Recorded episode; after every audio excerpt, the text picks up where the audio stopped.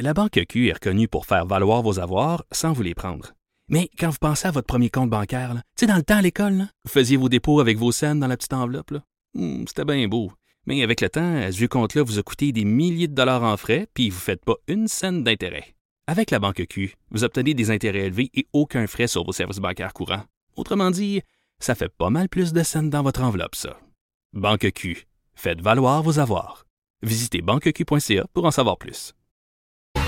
Hey, Maud, t'es pas tout seul à avoir aimé ça, Unbelievable. On a deux personnes qui ont écrit qu'ils se sont clenchés eux autres aussi. Ah, je Euh, te les jure, tu commences, t'arrêtes pas, là.